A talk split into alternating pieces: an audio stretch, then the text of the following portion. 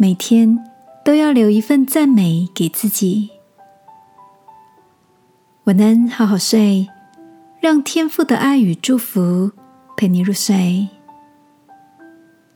朋友，晚安。今天的你一切都好吗？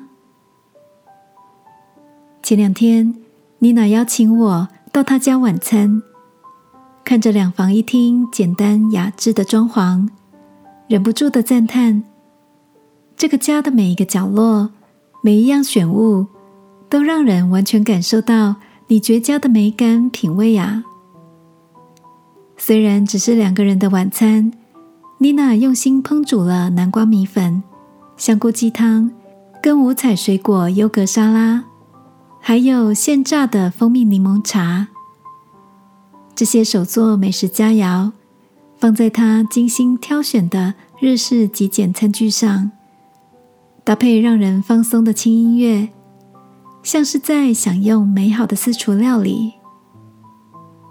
丽娜说：“随着年龄增长。”不管外面的世界有多喧嚣，她越来越懂得每天静静的留一份赞美给自己。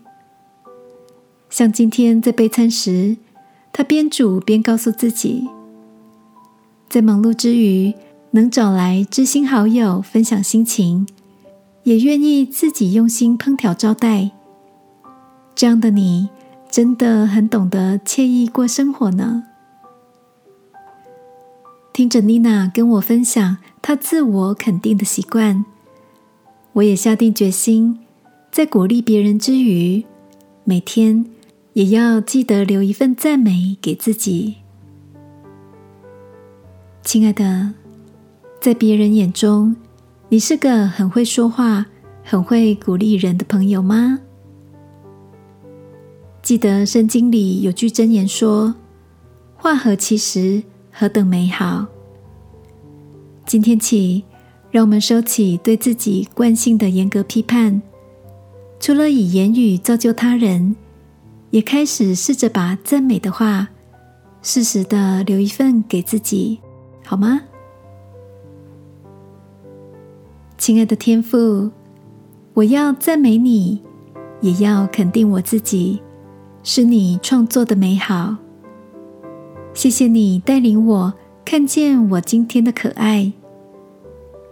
祷告，奉耶稣基督的名，阿门。